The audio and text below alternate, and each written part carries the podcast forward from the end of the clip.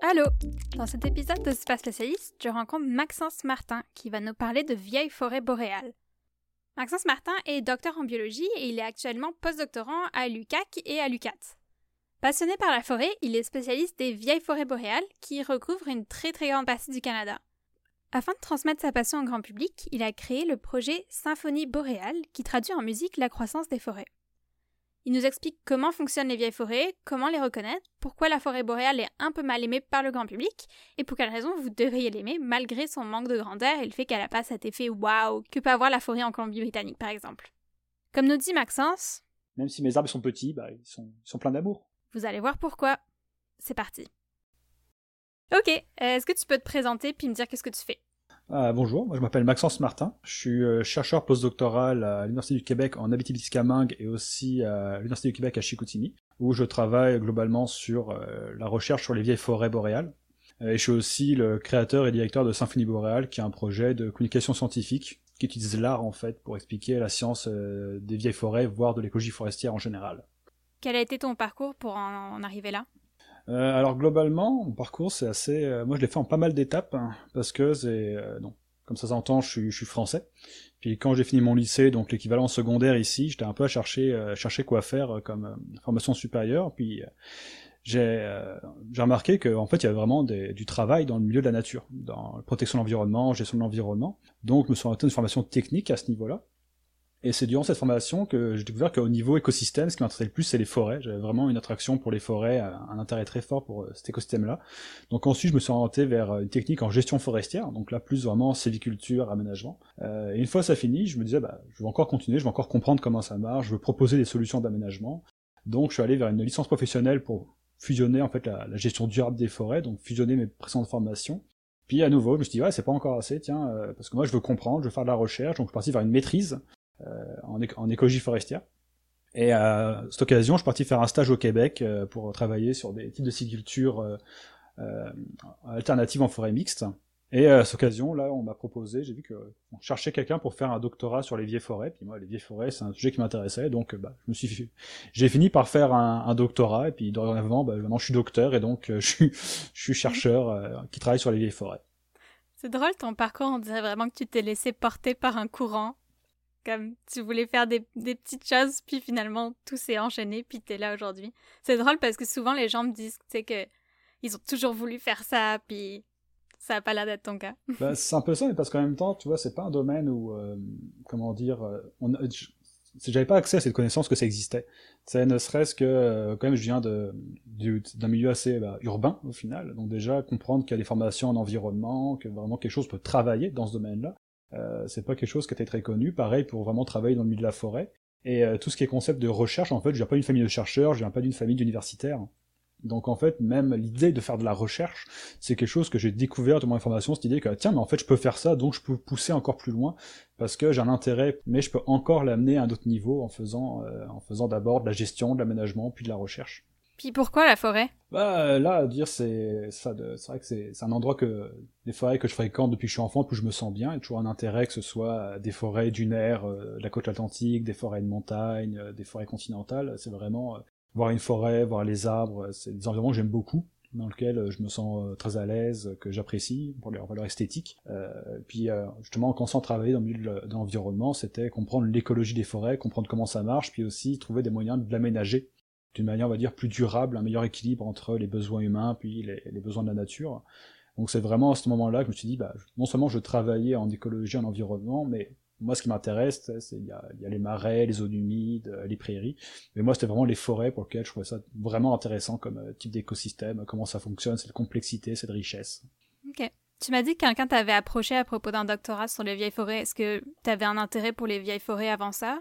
Ou alors est-ce que c'était un peu euh, une surprise? Non, bah, je déjà intéressé parce qu'en fait, justement, euh, en cours de ma formation, euh, je développe plus, un axe, donc gestion durable des forêts, avec beaucoup de, justement, de, techniques d'aménagement, de techniques sylvicoles qui s'approchaient de la dynamique des vieilles forêts, en fait, qui s'approchent de la façon de, laquelle fonctionnent les forêts naturelles, donc, et notamment les vieilles forêts, Donc c'est sûr j'ai un intérêt pour ça. Et justement, euh, moi je me suis dit, bah, si je veux faire un doctorat, je veux pas faire un doctorat pour faire un doctorat, c'est je veux que ce soit des sujets qui m'intéressent. Donc par exemple les vieilles forêts, les forêts primaires ou euh, euh, l'aménagement forestier proche des vieilles forêts. Donc on m'a dit, bah tiens, il y a, y a Hubert Morin Chicoutimi qui cherche un, un, un, doctorant pour bosser sur les vieilles forêts. J'étais, ah bah tiens, sacrée opportunité, vas-y je prends. Puis c'est vraiment arrivé comme ça. Ok.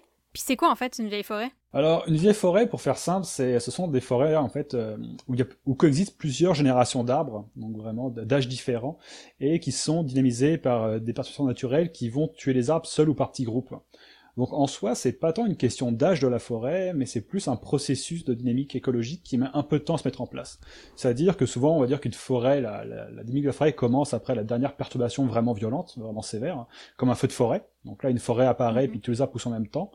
Puis au fil du temps, ces arbres vont mourir et commencer par être remplacés par d'autres arbres euh, qui sont eux capables d'attendre dans le sous-étage sous l'ombre pour pousser. Puis une fois que tous ces arbres-là euh, qui sont prêts après le feu ont disparu, bah, on arrive dans une vieille forêt où on a plein d'arbres en fait d'âge, de, taille différentes.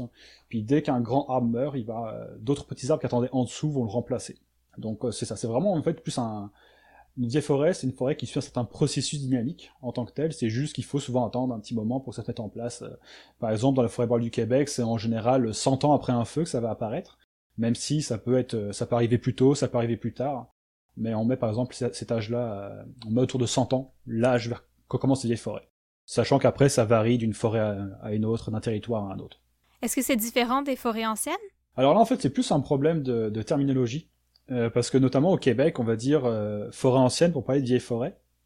Mais par contre, en France, forêt ancienne, c'est un autre sens. Parce que ce qu'on appelle une forêt ancienne en France, c'est une, une forêt qui en fait à l'état forestier depuis au moins 200-300 ans. C'est-à-dire, par exemple, une forêt qui a poussé après l'abandon euh, d'une friche agricole n'est pas une forêt ancienne parce qu'en fait, l'état du sol a changé, le sol a été modifié, on a fait l'agriculture, et donc on ne trouvera pas les mêmes espèces, les mêmes conditions qu'une forêt qui est restée à l'état de forêt depuis plusieurs siècles. Euh, sachant qu'en France, on met par exemple le seuil à 300 ans parce qu'en fait, on n'a aucune donnée pour aller plus loin pour savoir si la forêt est plus ancienne que ça. Mm-hmm. Ce qui fait que si je dis forêt ancienne à des Français, ils vont pas comprendre vieille forêt, ils vont comprendre euh, ce, sens-là. C'est sûr qu'au Québec, je pense qu'on est passé sur forêt ancienne parce qu'il y a moins ce, ces problématiques, on va dire, de, colonisation de la forêt euh, sur des zones agricoles.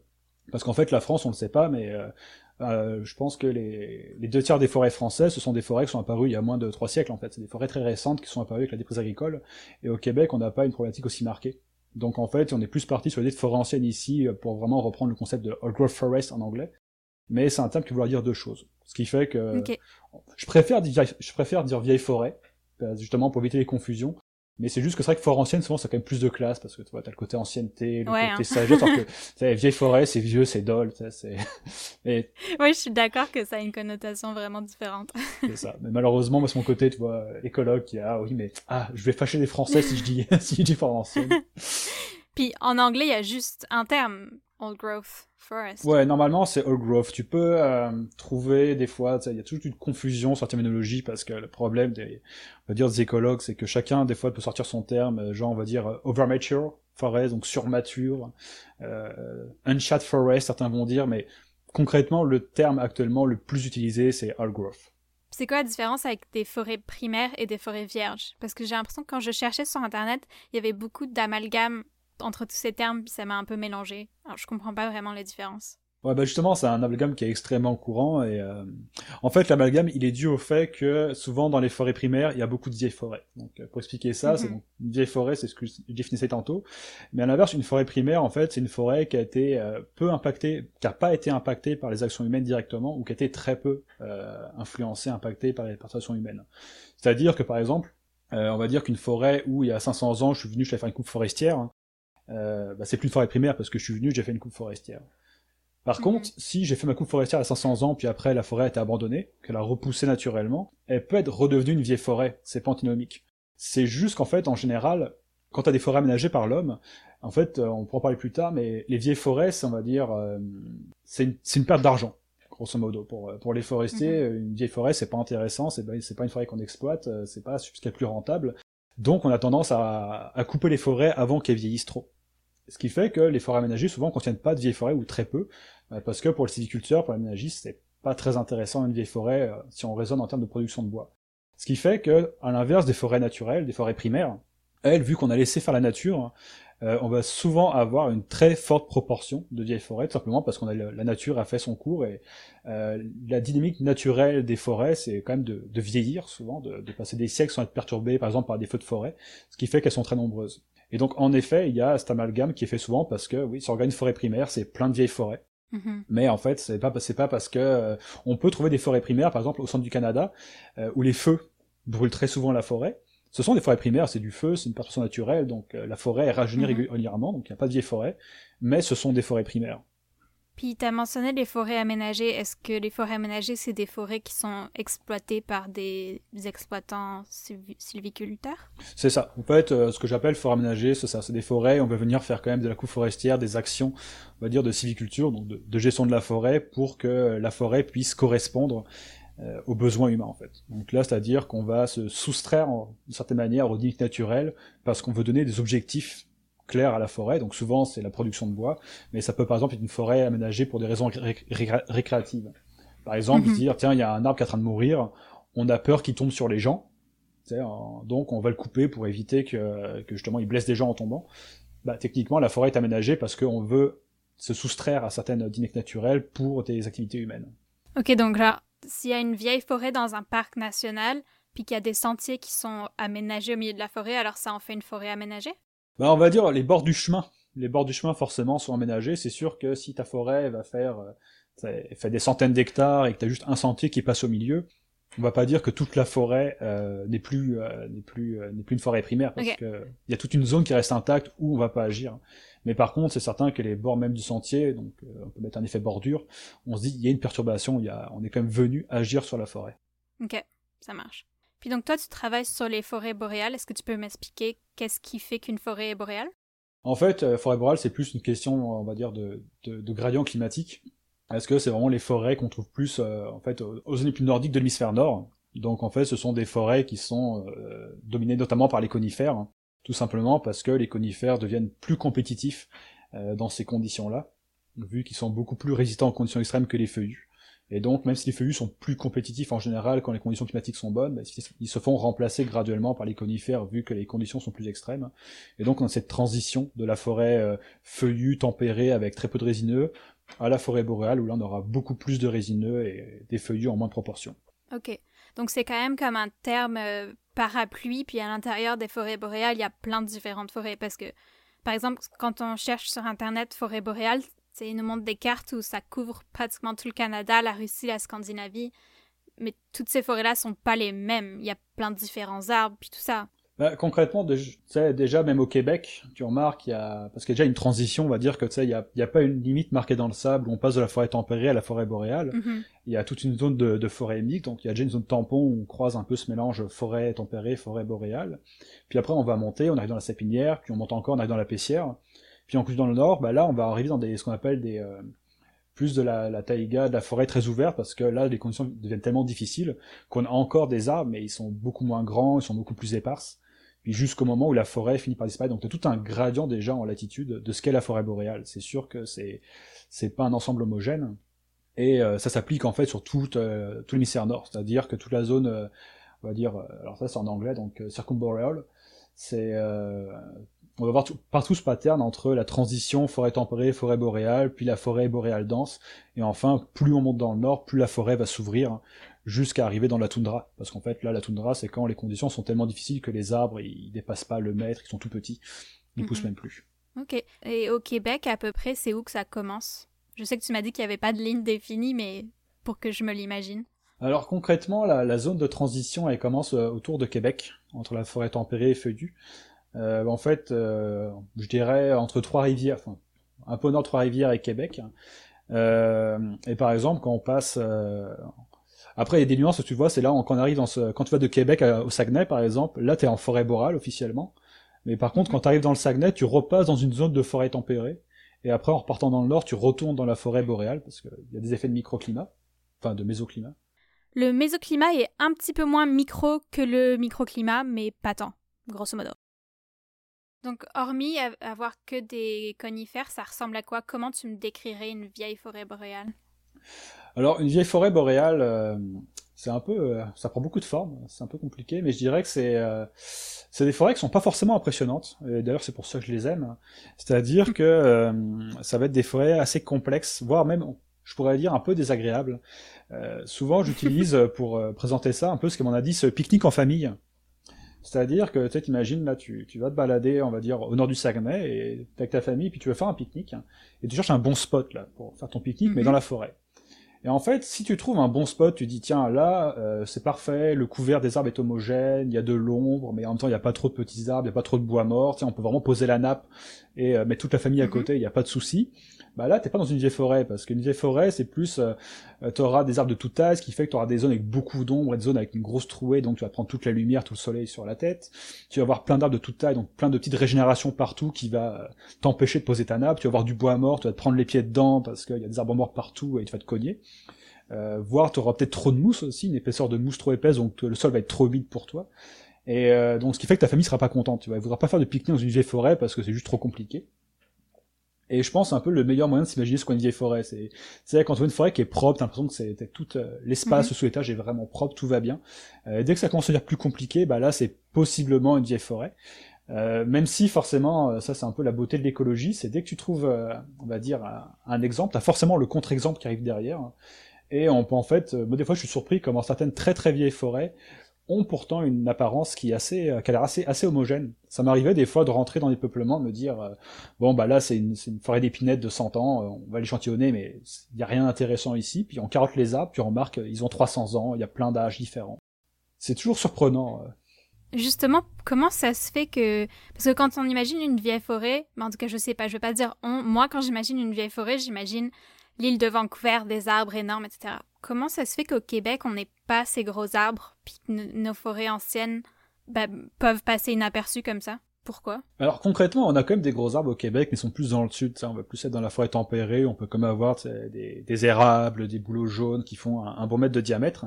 Euh, mais là, c'est plus une question de, de, conditions climatiques déjà qui créent cette différence. Euh, tu prends l'île de Vancouver, justement, ce qu'on appelle les forêts pluviales. C'est un, un, climat qui est assez doux, qui, euh, qui est humide, qui est doux, ce qui fait que ça c'est vraiment un climat qui aide justement aux arbres à tenir, à survivre longtemps et à bien pousser. Euh, si on prend euh, les forêts, euh, les forêts boréales, bah là on a déjà on a une saison de végétation qui est beaucoup plus courte, parce qu'en fait bah, le mhm. printemps commence plus tard et l'hiver commence plus tôt, donc les arbres ont beaucoup moins de temps pour pousser, et puis on est vraiment avec des conditions, il fait pas très chaud même en même en été, et en plus même en hiver on se retrouve il y a, y a, beaucoup de neige, il y a beaucoup de gel, c'est, il fait moins jusqu'à moins 40, moins 50 dans la forêt. Donc c'est certain qu'en termes de stratégie de survie, euh, c'est dur pour un arbre qui fait 70 mètres de haut de pouvoir déjà atteindre 70 mètres sans mourir en forêt boréale, puis surtout de pas d'avoir le temps de pousser jusqu'à là en fait. Donc là c'est, plus des conditions euh, d'adaptation des espèces d'arbres au climat. Euh, qui, si en effet, as des bonnes conditions, sont vraiment propices à, à la croissance végétale, bah, tu vas croiser des très grands arbres, mais euh, si bah, tes conditions sont beaucoup plus euh, beaucoup plus dures, bah, tes arbres sont beaucoup plus petits. Puis euh, même pour reprendre, bah, on parle de Vancouver, donc la Colombie-Britannique, eux ils voient totalement ça parce qu'on a l'île de Vancouver où tu as des très très gros arbres, parce qu'on est vraiment dans cette forêt pluviale, mais tu montes dans le nord, tu arrives dans les montagnes boréales, puis là c'est plein de petites épinettes qui font 15 mètres de haut. Les plus vieux arbres du Québec sont des cèdres âgés de 850 à 1000 ans, qui poussent presque tous sur le même rocher sur une île du lac du Parquet en Abitibi. Si vous cherchez une photo du plus vieux de ces cèdres, vous verrez que c'est pas un gros arbre du tout, avec 20 à 30 cm de diamètre et seulement 2,5 mètres de hauteur.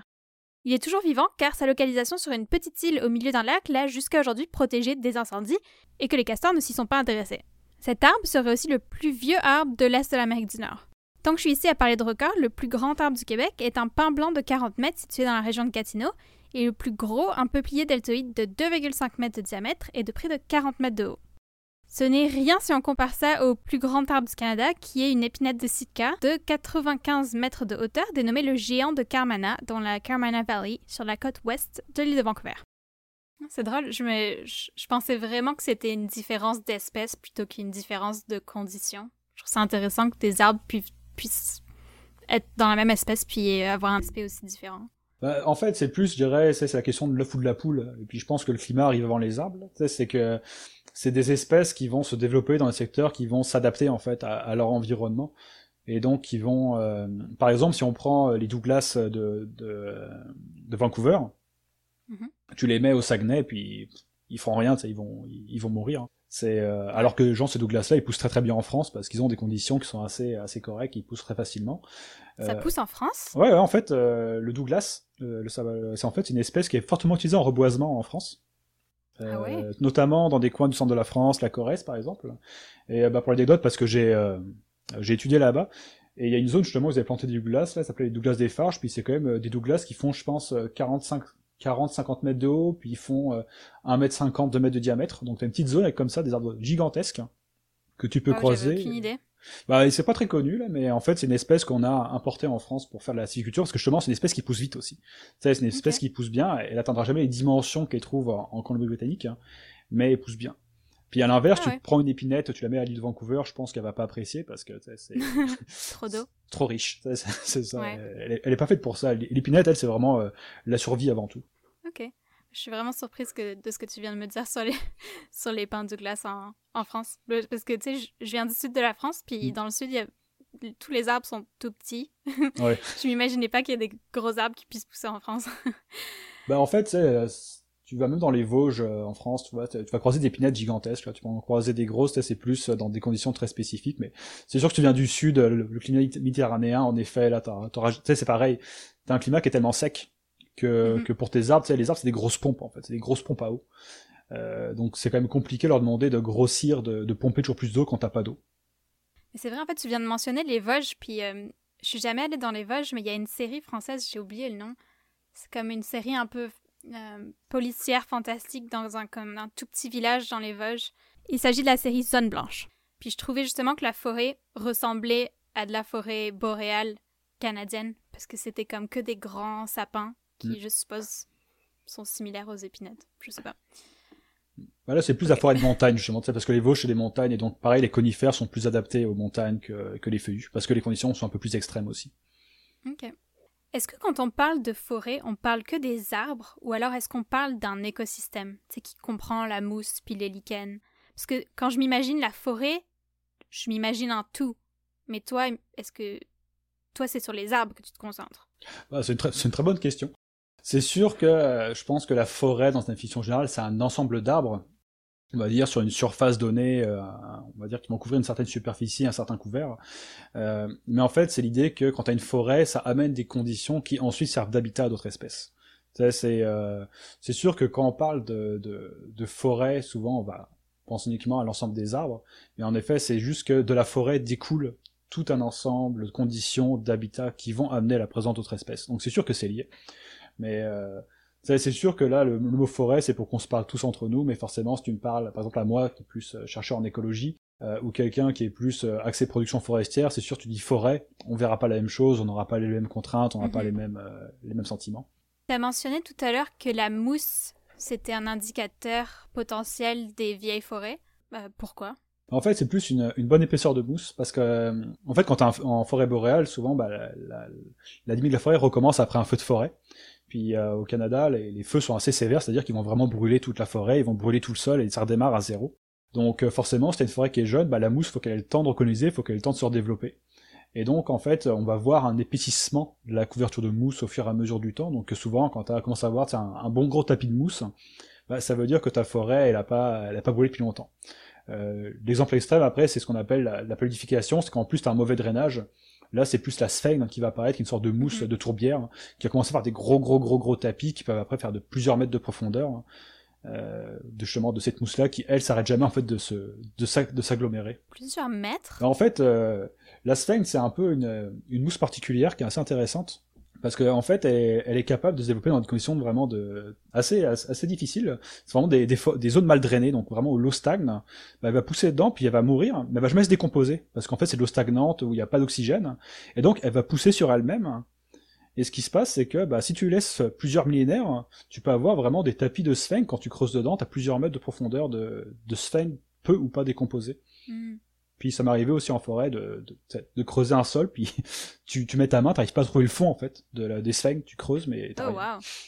Je sais pas pourquoi j'ai cette notion dans, dans, ma tête que la sphinx devient de la tourbe. Est-ce que j'ai tort? Non, c'est bien. C'est justement euh, ce qu'on appelle la tourbe en fait, c'est de la sphinx. C'est ah, le produit qu'on fait à partir euh, des sphinx. Euh, en fait, c'est parce que les sphinx, c'est ce qui constitue les tourbières. Ok. Et est-ce qu'il y a aussi beaucoup de lichens dans les forêts anciennes? Oui, oui, bah en fait, on va avoir certaines espèces spécifiques qui vont euh, préférer les conditions de vieilles forêts, des espèces souvent qui sont sensibles justement aux perturbations, qui mettent du temps à recoloniser euh, les forêts, qui aiment pas trop ça quand t'as des, des grandes ouvertures brutales. Euh, et de toute façon, par exemple, même pour le caribou forestier, justement, c'est souvent il aime bien les vieilles forêts parce que dans ces forêts, il y a des lichens d'intérêt pour lui. Puis c'est la même chose pour les. C'est ça. Mais même chose pour les. En fait, c'est le caribou parce que le renne, qui est le caribou d'Europe, c'est pareil en fait. C'est en fait une grande part de son alimentation, c'est du lichen, puis qu'il peut trouver dans les arbres de vieilles forêts. Ok. Comment ça s'étudie une vieille forêt? Euh, bah, Beaucoup de façons différentes. Euh, tout d'abord, on peut la façon un peu simple, c'est euh, bah, d'aller dans, dans, dans, la forêt puis commencer à mesurer les arbres, donc prendre leur taille, donc leur diamètre, leur hauteur, prendre leurs espèces, essayer de mesurer quelle quantité de bois mort on trouve dans cette forêt-là, quel degré de décomposition, est-ce que les arbres ils ont des blessures qui peuvent servir d'habitat des espèces, par exemple, si tu un arbre qui a une grosse fente dans son tronc parce qu'il a, il a craqué au niveau du tronc, par exemple, bah ça, les chauves-souris peuvent apprécier de s'y mettre. Regarder la flore qu'il y a au sol, euh, puis ensuite on peut euh, prendre des carottes ou même couper les arbres pour étudier leur centre de croissance, donc pour mieux comprendre comment l'arbre a poussé, à quelle vitesse, euh, à quelle dynamique, comprendre son âge. Euh, puis on peut aussi faire là ce que ce que je fais actuellement avec ce qu'on appelle la télédétection, donc prendre plusieurs méthodes comme des photos aériennes, des images satellites, pour essayer de mieux de repérer en fait les, les vieilles forêts dans l'espace. Ok. Euh, tu as mentionné les carottes. Est-ce que les carottes, ça serait une alternative à couper un arbre ou alors est-ce que c'est juste une autre méthode? Bah, En fait, le à la carotte, il n'y a pas besoin de couper l'arbre, par contre, c'est beaucoup moins précis. En fait, quand on carotte, c'est on, on en fait un petit euh, avec un tube dans l'arbre et on sort une petite ligne de bois pour compter les cernes. Euh, c'est juste qu'en fait, euh, en effet, en général, dans les forêts, on préfère couper l'arbre, si on peut, si on a le droit, tout simplement parce que la croissance est tellement fine et tellement petite que souvent les cernes font pas le tour total de l'arbre, donc des fois ils disparaissent, ils réapparaissent, et ça peut être extrêmement difficile de, bien estimer l'âge de la croissance de l'arbre, parce qu'en fait on, peut perdre énormément de cernes euh, de croissance euh, avec des carottes.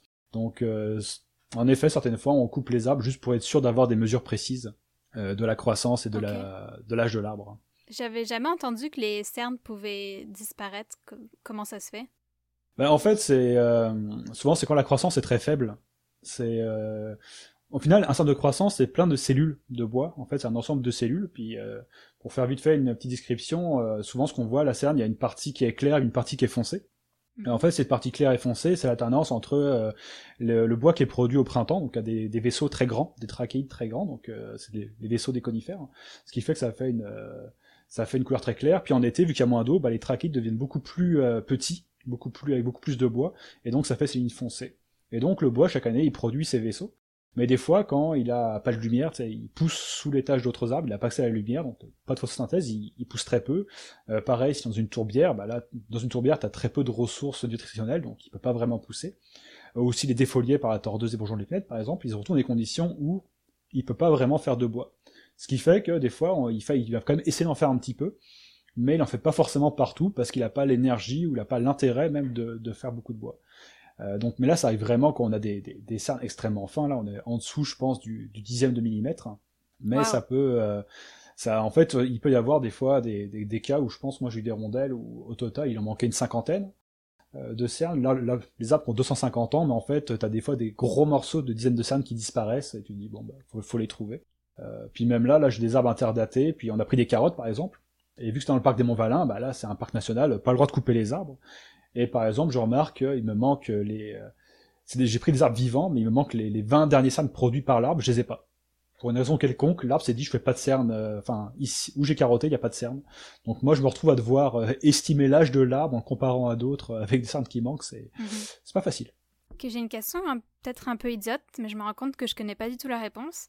Est-ce que les cernes les plus anciennes sont au milieu ou à l'extérieur? D'une coupe. Ils sont en fait euh, milieu, c'est ça, c'est c'est pas une question euh, qui est bête parce que justement, euh, mine de rien, en, général, on ne sait pas trop comment ça marche un arbre, euh, mais en fait, ce que ce que fait l'arbre, c'est qu'il s'élargit chaque année, mais en fait en produisant du bois, mais sur son pourtour. En fait, sous l'écorce, il y a une petite zone de cellules qui va créer du bois. Donc en fait, il va pousser, on va dire, l'écorce chaque année et en construisant du bois.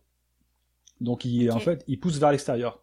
Donc de facto, souvent, on voit des arbres, des, vieux arbres que, qui ont le cœur totalement pourri, tu sais, euh, surtout quand tu as mhm. des anciennes zones agricoles, tu vois, le, tu sais, tu peux rentrer dans l'arbre parce qu'il n'y a plus rien au centre, mhm. mais parce que cette zone, elle est morte, en fait. c'est du bois qui sert de support, mais euh, l'arbre, il a fait son bois, mais, mais après, ça, les cellules sont mortes, puis lui, il continue de grossir sur l'extérieur, mais le centre, c'est juste une, un rôle structurel, donc c'est plus du bois vivant, donc c'est pour ça que ça peut pourrir et que l'arbre est encore en vie. Parce que la zone réellement vivante du, du tronc se trouve vraiment genre sur les premiers centimètres après l'écorce. Donc c'est là que la sève circule Exactement. Est-ce que tous les arbres ont de la sève? Oui, oui, ça c'est. Ils, en, ils, en, ils, en, ils en ont bien, ils en ont bien besoin. Et, et l'écorce, est-ce qu'elle se renouvelle de temps en temps? Oui, parce qu'en fait, euh, là, le, le, tissu qui produit du, euh, du bois, on va dire d'un côté il fait du bois, mais de l'autre côté il fait de l'écorce. Mais comme ça, donc ça dure combien de temps une couche d'écorce? Alors là, c'est une bonne question. Je pense que ça, ça dépend de l'arbre, parce que par exemple, euh, souvent tu remarques que les arbres jeunes, tu prends un arbre petit, tu verras que l'écorce est toujours lisse, par exemple mais que plus grosse, plus un arbre va grandir, plus l'écorce va devenir souvent rugueuse et complexe. Mm -hmm. bah parce que justement là, c'est à l'extérieur on a les couches les couches plus récentes, puis l'arbre fait toujours plus d'écorce, donc euh, c'est au bout d'un moment ces, ces couches finissent par peut-être par tomber selon l'espèce.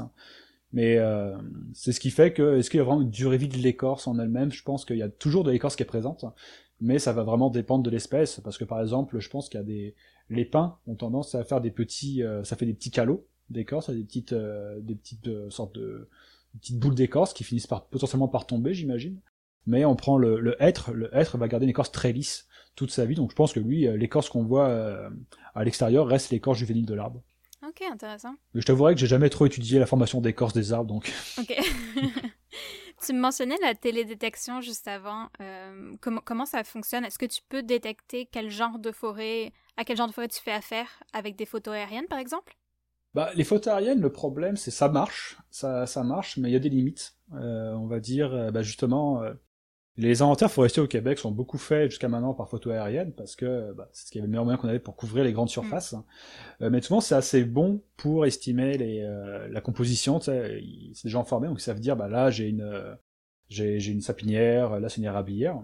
Mais par contre, pour ce qui est d'estimer l'âge, d'estimer la structure, là, on a remarqué, surtout en forêt bois, les arbres sont pas grands, que souvent c'est beaucoup moins précis. Donc ça, ça donne une vision qui est euh, qui, qui, qui, qui, a une base assez efficace, mais qui manque de finesse, mine de rien. Euh, donc euh, ça c'est nécessaire, là, on a besoin de, de ça, mais justement les, les photos aériennes, c'est un peu l'outil qu'on avait avant, euh, qui donne vraiment quelque chose pour commencer, mais qui, qui manque vraiment de précision. Ce qui fait que maintenant on développe d'autres technologies, là, euh, par exemple, là je travaille sur le LiDAR, -hmm. qui est un peu bah, ce qui fait en fait du balayage laser de la forêt. En fait, il envoie des rayons laser, euh, et quand le, laser rebond, le rayon laser rebondit, la machine va calculer combien de temps a mis le laser pour rebondir entre l'émission et la réception. Et de là, on peut dessiner la distance entre les points et on peut reconstituer la forêt en trois dimensions. Okay. Avec ça, en plus, on peut coupler ça à différentes euh, signatures spectrales. On peut même essayer de, de voir justement euh, la lumière qui est absorbée, d'estimer les espèces. Euh, il y a vraiment des travaux euh, très très impressionnants qui se font actuellement avec cette technologie parce que là, ça veut dire que pour les inventaires forestiers, on peut vraiment atteindre un nouveau cap de précision qui est, euh, qui est assez impressionnant. Alors j'ai checké des reconstructions en 3D faites avec le LIDAR et c'est super impressionnant de détails, vraiment, je m'attendais pas à ça. J'en posterai certaines sur Instagram. Mm -hmm. Mais donc en bout de ligne, tu vas devoir quand même te rendre sur le terrain puis prendre des échantillons si jamais tu veux étudier la forêt. Si on peut, ouais. Ça dépend vraiment de ce qu'on veut étudier, mais souvent, bah, c'est mieux d'avoir euh, c'est mieux d'avoir des données terrain, en fait, juste pour vérifier ce que, ce que l'on fait est bien. L'un des, des problèmes avec les vieilles forêts, c'est que souvent, bah, pour vraiment avoir une vision précise de ces forêts-là, faut prendre beaucoup de données, parce que tu tu peux pas juste prendre, ok, je prends la taille des arbres vivants, puis je m'arrête là. Faut aussi comprendre, mais quel est le bois mort, quelle est la structure d'âge, euh, est-ce qu'on a des habitats différents, euh, donc il y a toujours beaucoup de composantes. Et surtout, c'est souvent les vieilles forêts qui restent, elles sont assez isolées, elles sont pas proches des routes, euh, parce que souvent elles sont proches des routes, elles sont coupées. Euh, donc c'est un peu l'enjeu, c'est réussir à avoir assez de données terrain pour valider euh, ce qu'on fait mais on essaie de passer de plus en plus par la, la télédétection, justement notamment le LiDAR, pour essayer de voir mais est-ce qu'on peut avoir une vision à plus grande échelle des forêts, parce que euh, malheureusement, pour pouvoir avoir assez de données terrain assez précises, bah, il faut un budget qu'on n'a pas, tout simplement. Ouais, ouais, ouais. Est-ce que c'est, est-ce qu'il n'y a pas beaucoup de financement dans ce milieu? Bah, Disons que je trouve qu'au Canada il y a plus de financement qu'en France, mais là c'est un autre débat. Il y a du financement, c'est juste que forcément, euh, il y a la forêt, c'est euh, la recherche forestière. Il y a beaucoup, beaucoup de sujets, beaucoup de thématiques, euh, et certains vont avoir plus d'intérêt que d'autres. Certains vont être plus priorisés par les partenaires, par les financeurs. Par exemple, en ce moment, c'est beaucoup bah, changement climatique, c'est castration de carbone. Donc, comment l'aménagement forestier peut peut aider à séquestrer du carbone. C'est par exemple ça, c'est sûr que si on travaille là-dessus, on peut avoir plus de financement que si on travaille sur les vieilles forêts. Donc je pense que ça dépend beaucoup des fois du sujet du moment. Par exemple, je suis sûr qu'en Colombie-Britannique, là, dans les prochaines années, il y aura beaucoup d'argent pour les vieilles forêts, parce que ça fait polémique, la société est pas contente, donc euh, peut-être qu'on va mettre plus d'argent dans ce niveau-là. Mais au niveau, euh, au niveau actuellement de la recherche sur les vieilles forêts, c'est sûr qu'il euh, y a de l'argent, on peut quand même faire de la recherche, mais forcément, c'est toujours pas toujours une question du problème même de ce qu'est la recherche. On a besoin d'argent pour fonctionner. Puis souvent, bah, faut séparer cet argent entre différents projets. Puis il faut aussi que euh, le Canada ou le Québec investissent assez d'argent pour qu'on puisse faire toute cette recherche. Mhm. Puis souvent, la, recherche, malheureusement, euh, c'est pas toujours le, le, poste budgétaire prioritaire des gouvernements. Donc on fait un peu avec ce qu'on a et comme on peut. Est-ce que au niveau, parce qu'il y a beaucoup d'intérêt sur les changements climatiques, la séquestration du carbone, etc. Est-ce que les, vieilles forêts font ça différemment des autres forêts? Ben, justement, c'est, euh, je pense, une des grandes questions qui actuellement et qui se pose pas assez à mon goût. Donc, euh, j'essaie justement de pousser des fois sur dire, euh, tiens, vieilles forêts, changement climatique, parce que notamment les vieilles forêts boréales, ce qu'on a remarqué, c'est que souvent on a tendance à dire, mais regardez, il n'y a pas de volume de bois, le volume de bois stagne, voire diminue dans les vieilles forêts, donc ça veut dire que la forêt cesse de capter du carbone, donc faut tout couper pour optimiser euh, la séquestration de carbone. C'est juste que depuis euh, maintenant une dizaine d'années, euh, un peu plus, on a remarqué que souvent les vieilles forêts, notamment les vieilles forêts boréales, en fait, la moitié du carbone est dans le sol. Il y a au moins deux fois plus de carbone dans le sol, voire des fois dans des certaines très vieilles forêts, on peut avoir dix fois plus, cinquante fois plus de carbone dans le sol que dans la vieille forêt. Et, ça, il y a toute cette question de se dire, donc dans ce cas-là, c'est est-ce que c'est vraiment pertinent de couper une vieille forêt? Parce que si on coupe une vieille forêt, par exemple, pour euh, faire euh, prendre le bois et faire des poutres, potentiellement on peut séquestrer le carbone d'une partie du bois dans un produit, mais en coupant la forêt, il y a de grandes chances que le carbone du sol se décompose et soit émis dans l'atmosphère. Donc à terme, on aura un bilan négatif, parce qu'en fait, on aura émis du carbone, on aura émis le carbone du sol sans trop, euh, en pensant séquestrer du carbone en coupant les arbres. Euh, et ça, il y a, il y a plusieurs euh, équipes de recherche qui sont en train de dire, ouais, faites attention parce qu'en fait, les calculs qu'on fait actuellement par rapport à ces questions de carbone, tu parlais tantôt de c'est quoi une forêt, bah c'est ça, une forêt, c'est pas juste des arbres, c'est beaucoup plus. et si on si on résume la forêt à des arbres, ça se trouve on va faire des grosses erreurs. Euh, mhm. C'est juste que les, informations actuellement sur le stockage de carbone dans vieille forêt, puis surtout comment ça se passe une fois que tu es rendu sa vieille forêt, donc est-ce que ça varie dans le temps, est-ce que les perturbations peuvent changer ça? Bah, Je trouve qu'on n'a pas beaucoup d'informations, on a tendance souvent à s'arrêter, à se dire c'est bon, c'est une vieille forêt, on met tout dans le même panier, puis on s'arrête là. Donc euh, actuellement, ce qu'on remarque, c'est que oui, beaucoup du carbone actuel est séquestré par les forêts boréales déjà en général, et les, forêts boréales c'est beaucoup de vieilles forêts. Donc ça veut dire que les vieilles forêts euh, séquestrent beaucoup de carbone. Mais la, vraie question c'est dans ce cas-là, est-ce que c'est mieux de les laisser sur place, mais le risque est brûle à terme, c'est-à-dire que si un feu de forêt passe, bah là tout le carbone est perdu. Est-ce qu'il faut les couper? Auquel cas, si on coupe du bois là-dedans, comment est-ce qu'on pourrait les couper tout en maintenant en fait le carbone déjà stocké? Par exemple en faisant des coupes qui sont plus partielles, donc ils vont juste récolter une partie des arbres euh, pour garder couvert forestier. De cette manière, on peut garder le sol, on peut garder une partie des arbres, et on trouve un peu un, compromis. Même si économiquement, c'est pas forcément euh, plus rentable. Donc là, la question est toujours, mais est-ce qu'on on met dans les coûts économiques uniquement le bois qu'on récolte ou aussi le carbone stocké, par exemple? Mhm. Pourquoi est-ce que la forêt boréale séquestre plus de carbone? Euh, Est-ce qu'elle séquestre plus? Je dirais, c'est euh, c'est qu'en fait, dans les sols forestiers, la, on va dire que forcément la matière organique qui est produite notamment par les arbres et toute la végétation et les animaux euh, aux alentours, les champignons aussi, se décompose. Mais en fait, en forêt boréale, la décomposition est très lente. Parce que, bah, en conditions climatiques extrêmes, à nouveau, euh, la, décomposition se fait rapidement voire des fois se fait à peine, c'est-à-dire que, notamment dans la PCA, ce qui arrive souvent, c'est que quand un arbre meurt, il tombe dans la mousse, et en très peu de temps, il est absorbé par la mousse, et vu qu'il est enterré au sol, il va quasiment pas se décomposer. Donc des fois, on peut, on creuse dans le sol d'une vieille épaisseur, puis on trouve des arbres intacts quasiment, alors qu'ils sont morts il y, a, des décennies de ça, parce qu'en fait, ils ont même pas le temps de se décomposer, qu'ils sont déjà absorbés dans le sol. Et tout ça fait qu'en fait, le, carbone s'accumule parce que, euh, par exemple, une fois tempéré, ben, en effet, l'arbre meurt, il tombe au sol, il se décompose, mais au bout d'un moment, quand ça sera totalement décomposé, ben, le carbone pourrait être reparti en atmosphère sous forme de respiration, sous forme de, de CO2. Donc en fait, le problème, ça serait que par exemple, si le climat se réchauffe, la décomposition puis tout ça va arriver plus vite dans les forêts boréales, donc elles vont libérer le carbone qu'elles emmagasinent, donc donc il y a un danger de ce côté-là. Ça, c'est une hypothèse, c'est un scénario. Apparemment, euh, apparemment, c'est pas. Il y a plusieurs recherches qu'on fait là-dessus. Apparemment, ça se voit pas tant que ça. Euh, tu sais, c'est pas aussi aussi grave que pour les euh, comment on appelle ça déjà euh, Les sols gelés, là. J'ai plus le mot en terme. Le permafrost? Le permafrost, exactement. Euh, je sais qu'au Québec, il y a un terme maintenant euh, français pour dire permafrost, pergilisol. Ah. Les ah, c'est les, les pergilisols. où là, très clairement, c'est beaucoup plus extrême parce que c'était gelé. mais actuellement, en forêt boréale, des recherches qui ont été faites, c'était pas aussi marquant ce risque de décomposition accélérée de la forêt. Il y a même un, un, article qui vient de sortir dans, dans Nature, ou mhm. même qui montrait que, alors certes, la forêt boréale va beaucoup plus brûler, va, tout va aller plus vite, mais justement, ça va favoriser les feuillus qui, en poussant vite, pourraient stocker plus de carbone et donc compenser en fait la perte de carbone. Ce qui fait que, en fait, l'évolution du carbone forestier en forêt boréale actuellement, c'est très, euh, on est vraiment incertain parce qu'il y a plusieurs scénarios, on essaie d'estimer ce qui va se passer, mais il y a tellement de de, de, dire, de processus interreliés qu'on a, qu'on a un peu de difficulté à, à voir vraiment ce qui va se passer ce qui ce que ça a l'air quand même c'est que les sols forestiers boréaux sont assez ils sont sont quand même assez endurants ce qui fait qu'ils vont pas se mettre à tout relâcher euh, du jour au lendemain euh, comme les pergélisols par exemple. OK. Puis toi donc c'est quoi ton rapport avec l'exploitation forestière? Est-ce que ça est-ce que t'es pour, contre? Je sais même pas si c'est quelque chose sur lequel on peut se prononcer comme ça, mais c'est quoi ton avis? Bah, Forcément, moi je suis un peu euh, entre les deux, parce que aussi j'ai une formation justement en, exploitation forestière. Mm-hmm. justement, mais tu vois, c'est c'est un peu le je pense le problème du Canada qui a, enfin le problème qui a la difficulté du, du Canada parce que si je prends l'exemple quand j'étais en France euh, en France on n'a plus de forêt naturelle depuis des siècles en fait. Euh, le, ça fait euh, de toute façon il y a, il y, a, il y a 300 ans il y avait quasiment plus de forêt en France parce qu'on avait tout défriché. Euh, les peu de forêts qui restaient c'est des, des, forêts de l'armée pour faire du bois. Donc grosso modo des forêts naturelles on n'en a plus donc les forêts qui nous restent maintenant, bah, c'est des forêts tellement dégradées qu'elles ont plus grand chose de naturel. Donc en soi, l'aménagement forestier est pas un problème vu qu'on est plus en train d'utiliser un peu comme l'agriculture, un territoire pour produire du bois. Même si on peut essayer de restaurer ces forêts-là pour aussi par, réussir à mieux intégrer la biodiversité, les, services de récréatifs dedans.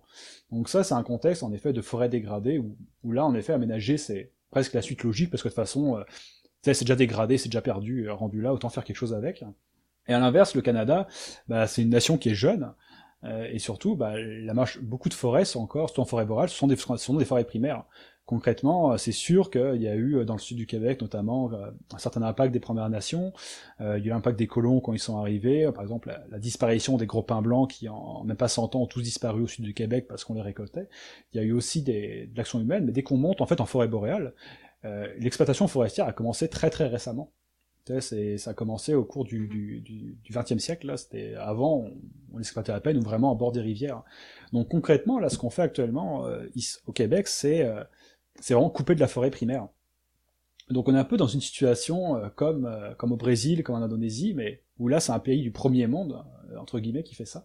Et c'est certain que bah, moi, en tant qu'Européen, je vois ça d'une manière assez ambiguë, parce que je sais ce que ça fait de venir d'un territoire où il n'y a plus de forêt naturelle, où on se, rattrape vraiment aux branches pour essayer de, de restaurer un peu l'environnement, parce qu'on voit qu'on perd la biodiversité, qu'on perd des habitats, qu'on en a perdu un paquet. Euh, surtout, le pire, c'est même en forêt boréale, on prend les Scandinaves, eux ont fait cette erreur au XXe siècle, ils ont tout coupé en moins de 150 ans, puis ils ont remarqué après qu'ils avaient plein de vieilles forêts de base et que maintenant ils en ont plus. Et en fait, au Québec, on a un peu, malheureusement, je trouve cette logique-là, c'est il y a plein de forêts, donc autant l'exploiter.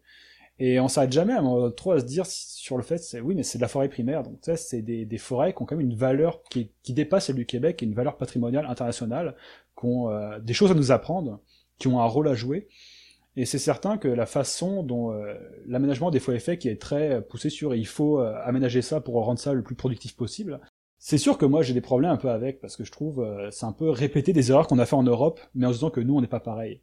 Donc je suis plus euh, partisan de trouver un peu un équilibre, je veux bien comprendre que le bois c'est très important, c'est une bonne ressource, et ça y a pas de problème avec ça, mais c'est aussi trouver cet équilibre dans l'aménagement, c'est se dire oui mais d'un côté il faut qu'on réussisse à aménager pour trouver cet équilibre, et c'est de préserver ces choses-là, et pas faire comme les Scandinaves en fait qui sont dit trop tard, c'est ah mince on n'aurait pas dû faire ça comme ça, mais tu sais... Euh, une fois que t'as une fois que t'as plus rien, c'est fini en fait. Ta forêt est dégradée, elle est dégradée. Ouais, puis quand je quand je recherchais des des spécialistes, des chercheurs qui travaillent sur la forêt au Québec, j'avais l'impression qu'ils viennent tous de départements de foresterie. Puis ça me semblait tellement paradoxal que pratiquement tous les spécialistes de la forêt viennent de la foresterie. Ça, ça me paraît vraiment pas naturel. Bah, D'un côté, euh, c'est sûr que la foresterie, c'est une science qui, on va dire, qui va de pair avec l'écologie forestière, parce qu'en fait, en comprenant l'écologie forestière, on peut mettre en place la foresterie, parce que souvent, ce que cherche la foresterie, c'est de s'inspirer de la nature, voire de l'optimiser d'une certaine manière. Après, c'est sûr que forcément, on commence à ça avec bah, une divergence entre les écologues forestiers, donc c'est plus dans l'écologie, et euh, le forestier en lui-même, qui va plus chercher à maximiser les produits de la forêt. Donc forcément, l'approche n'est pas la même. Si quelqu'un qui a vraiment un point de vue qui se comprend tout à fait, qui est de, moi j'ai une forêt, faut que j'ai une compagnie forestière, faut forcément qu'on qu'on sorte du bois parce que c'est ce qu'on fait en tant que compagnie forestière. C'est sûr que eux, c'est leur vision de la forêt, c'est il y a du bois, on va le récupérer, parce que mhm. c'est vrai que la forêt se régénère. C'est-à-dire que souvent aussi il y a une confusion entre la déforestation, parce que ce qui arrive, euh, par exemple au Brésil, en Indonésie, euh, surtout au Brésil, c'est où en effet la forêt disparaît. Ici, si on coupe une forêt, elle va, il n'y aura pas une forêt après. C'est juste que souvent ce qui se passe, on a une forêt primaire qui avait 300, 200 ans, et plusieurs siècles, puis on va couper, puis euh, une fois qu'elle aura 60 ans, on va la recouper à nouveau. Ce qui fait qu'on reviendra jamais dans une vieille forêt. Euh, et là, un peu, bon, pour, euh, pour reprendre un peu ce qu'a dit un chercheur finlandais, qui a beaucoup bossé sur la vieille forêt, c'est le problème justement, c'est une fois que, ces forêts sont perdues, elles sont perdues à jamais.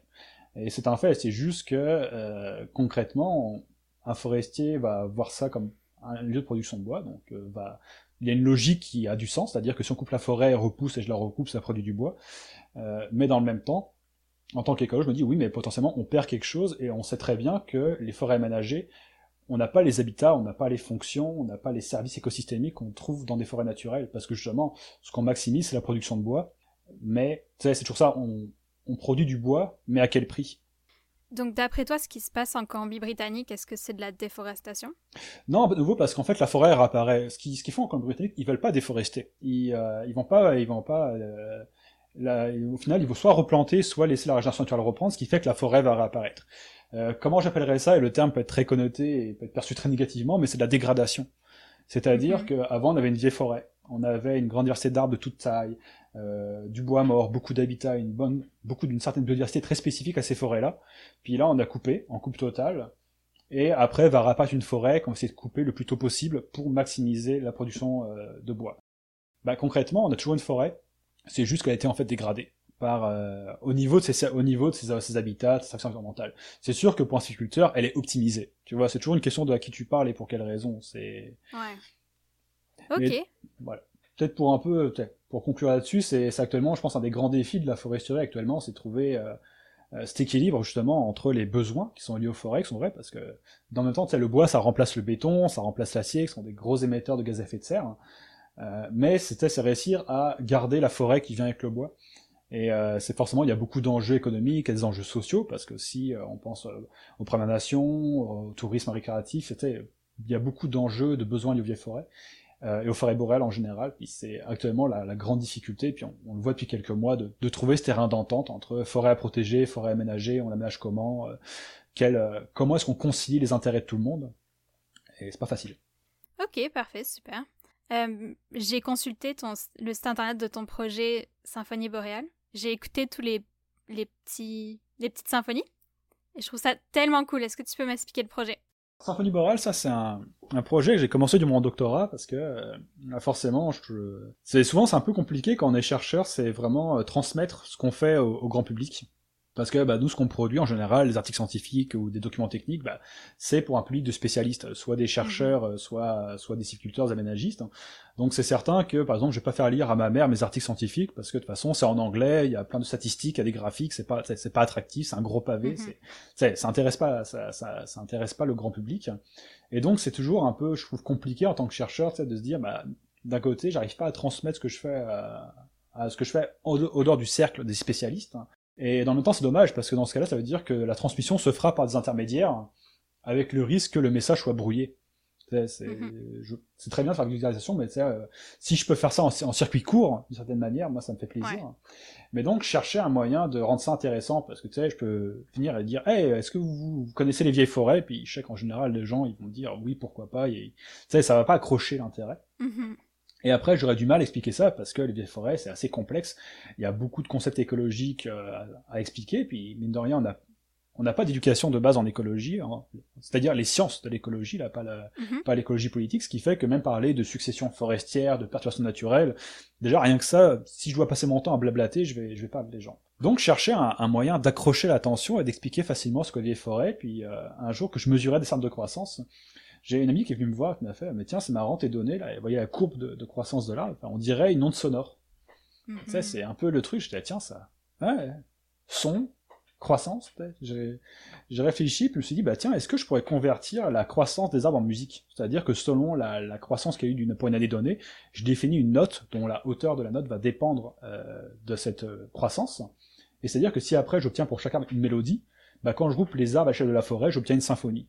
Et comme ça, vu que la croissance des arbres va varier selon le type de forêt, c'est-à-dire qu'une forêt après feu aura pas les mêmes croissances qu'une vieille forêt, puis pareil, une vieille forêt qui est assez stable aura pas la même croissance qu'une vieille forêt qui a été euh, perturbée par la tordeuse des bourgeons de l'épinette de manière assez sévère, on va avoir des variations assez marquées.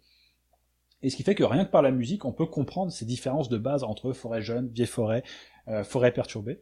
Euh, et en plus, ça, c'est un moyen vraiment d'attirer l'attention, parce que c'est regarder des forêts qui chantent, et en plus, c'est vrai que ça marche, parce qu'en général, les gens adorent le projet, ça, ça accroche tout de suite l'attention, et, et, moi, ça me parlait de parler de vieille forêt en musique, donc c'est aussi un projet que j'adore.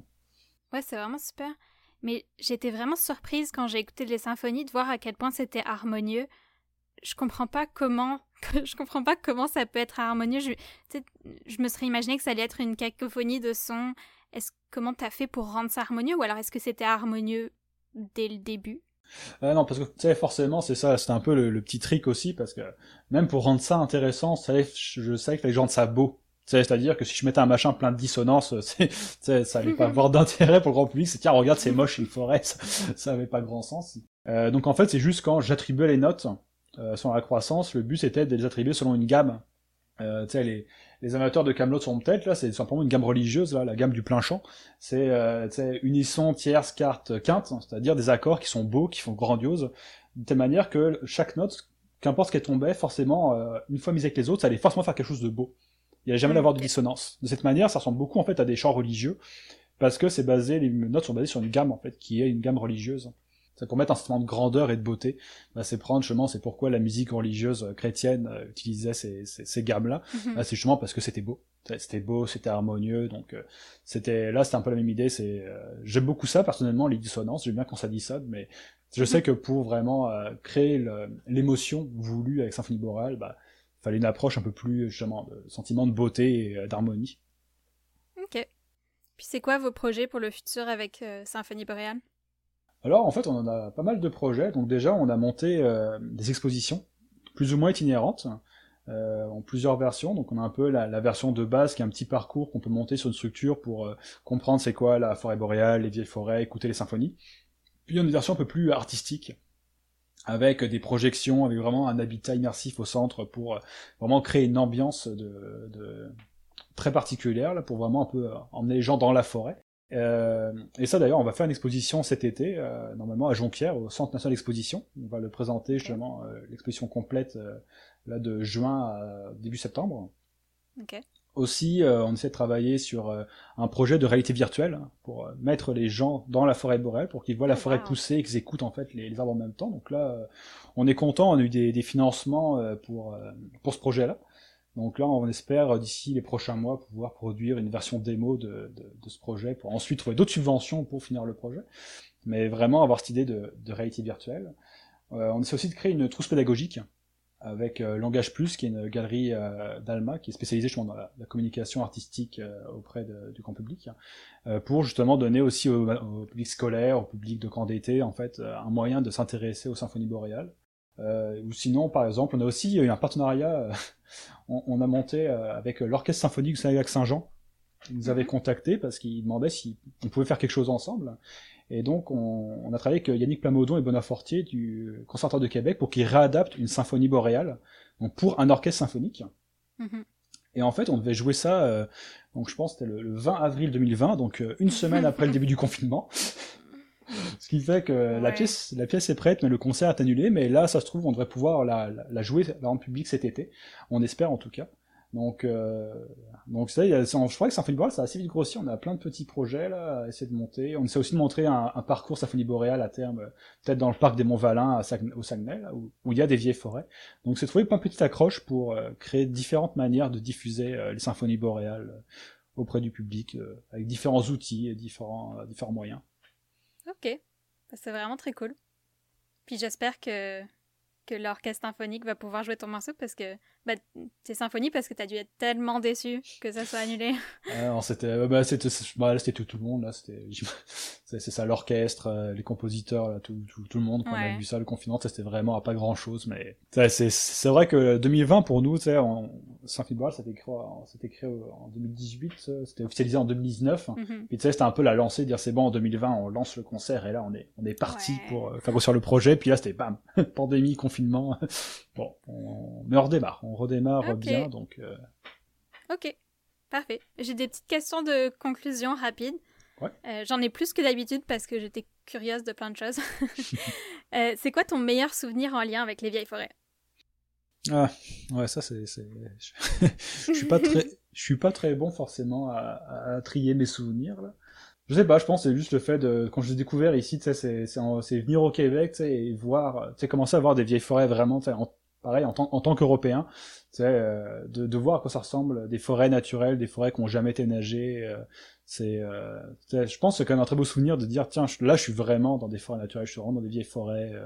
C'est à découvrir, ça, je pense, que c'était vraiment un beau moment parce que c'est quelque chose que j'avais jamais vraiment vécu avant, en fait.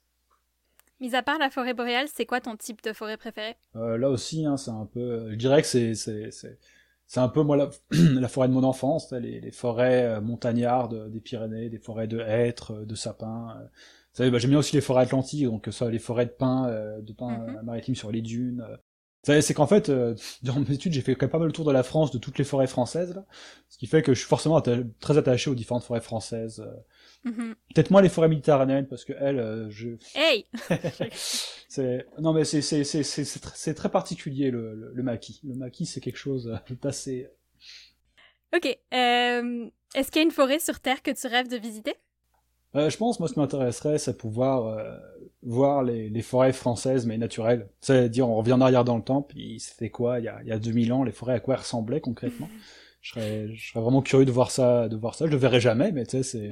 c'est ça, c'est pas très réalisable. non, non, mais bon, ça, je, pensais que t'allais me dire comme, je sais pas, la forêt en Nouvelle-Zélande.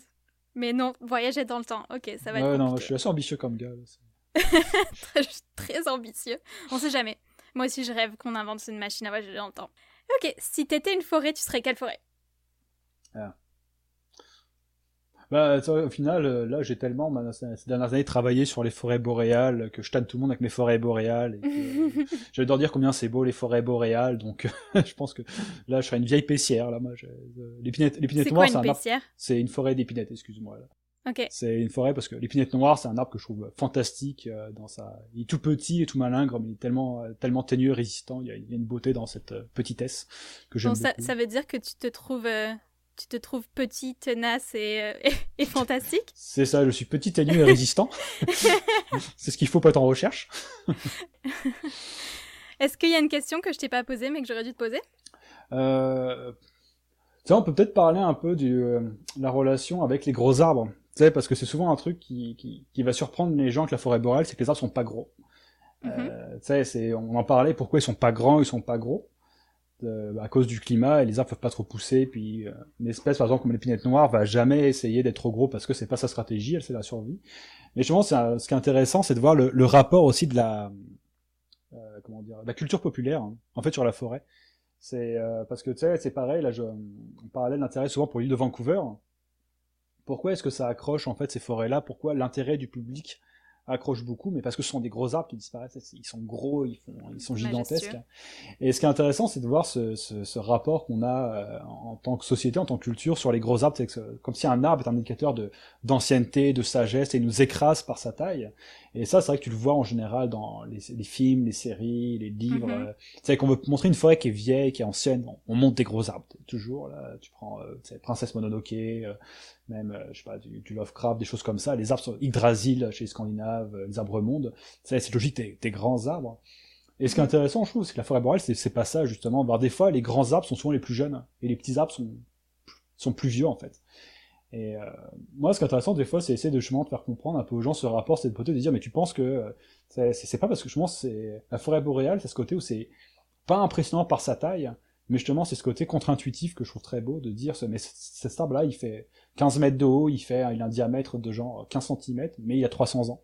Il a vécu 300 ans, c'est juste que lui, sa stratégie, c'est je ne pousse pas, mais je suis là longtemps. Euh, et il y a une certaine beauté là-dedans. Mais c'est malheureusement une beauté, je trouve, qui est pas très partagée en général, parce qu'on a tellement ce Mhm. focus sur les gros arbres. Avec tes symphonies, est-ce que tu n'essayes pas de, de, de rajouter une couche de beauté à la forêt boréale pour Bah, essayer de compenser un peu ça? C'est un peu ça en fait, c'est un peu parce que justement les, les vieilles forêts, aussi tiens c'est peut-être une question qu'on n'a pas évoquée, c'est les menaces même sur les vieilles forêts, parce que Oui. euh, les, les vieilles forêts, donc on sait qu'à l'île de Vancouver disparaissent, mais au, au Québec c'est pareil.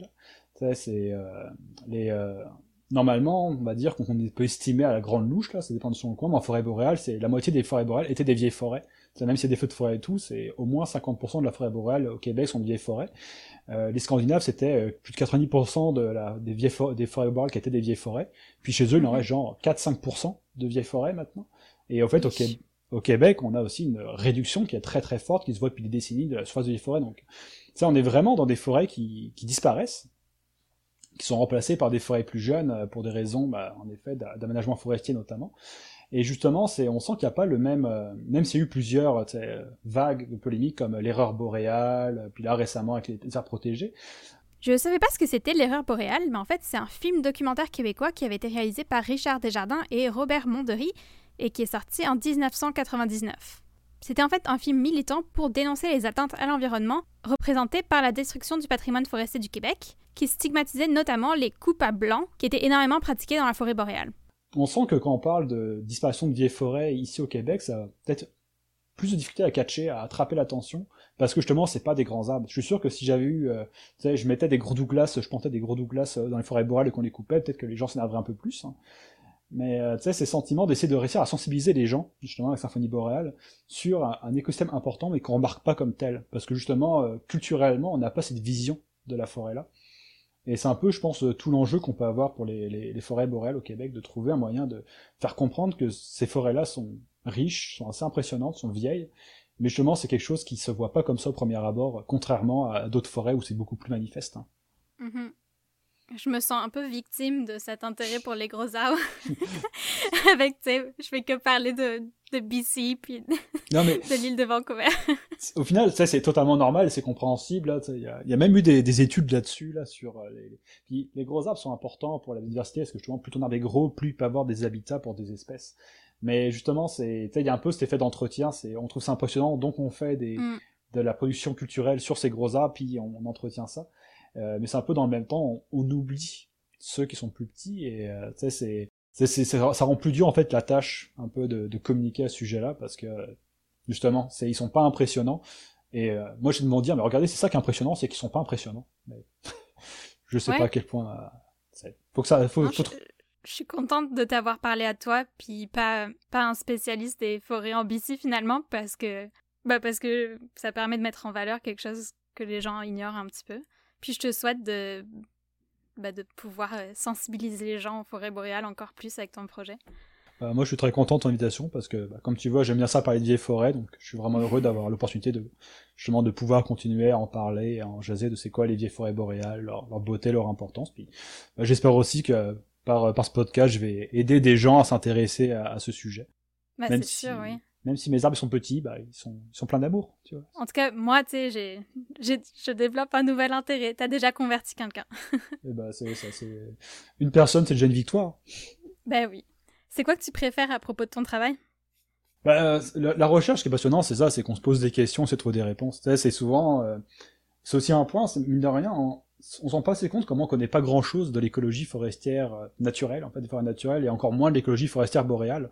On a encore beaucoup de préjugés, de trucs qu'on comprend pas, donc c'est toujours intéressant de se dire, euh, tiens, j'ai des résultats, et je trouve ça bizarre. Je me pose une question, bah, je chercher des données pour répondre à cette question. Tu sais, euh, le fait de toujours se questionner, de découvrir des choses, de trouver de nouvelles informations, de, de, de mieux comprendre euh, les forêts, moi je trouve ça passionnant parce que tu sais, t'es toujours, toujours dans la curiosité.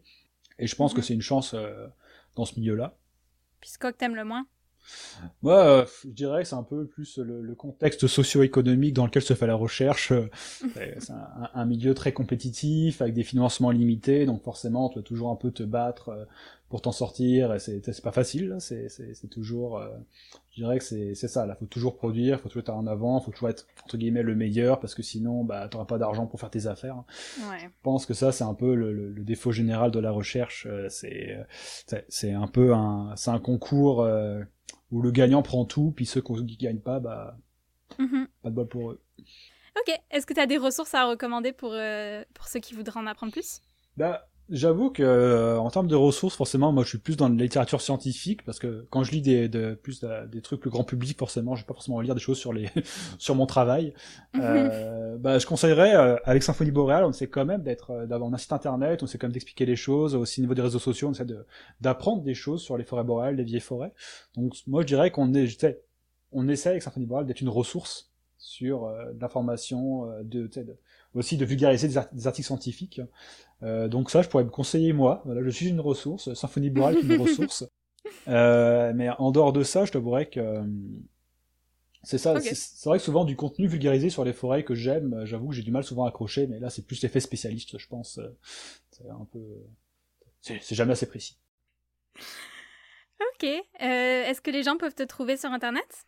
Oui. Oui, bah, je pense que ça sera surtout par Symphonie Boréale. Euh, parce que sinon j'ai euh, j'ai un Twitter là, euh, mais bon, je t'avouerai que je suis pas le plus actif sur les réseaux sociaux, donc si quelqu'un veut me trouver sur les réseaux sociaux, il peut, mais il verra pas forcément grand chose ou beaucoup de production. je dirais que c'est vraiment ça, c'est avec Symphonie Boréale, donc on a une page, on a un Twitter, un Facebook, un Instagram, même si j'y comprends rien, et un site internet où c'est plus là, on va essayer de faire le travail de de communication et souvent c'est un peu je participe beaucoup à la communication par ces moyens là Ok, parfait. Bah, je pense qu'on a fait le tour. Merci beaucoup. Bah, merci à toi. Voilà, c'est tout pour les vieilles forêts boréales. Je vais mettre des liens vers les réseaux sociaux et le site internet de Symphonie Boréale dans la description de l'épisode et je vous encourage à aller checker leur travail, c'est vraiment cool. Vous pouvez aussi trouver le podcast sur Instagram et Facebook à Super Spécialiste et Twitter à Super Spec Pod 1. Je suis surtout active sur Instagram où je poste du contenu en bonus et des petits quiz et des jeux en lien avec le podcast, donc c'est vraiment le meilleur endroit où me suivre. Ok, merci.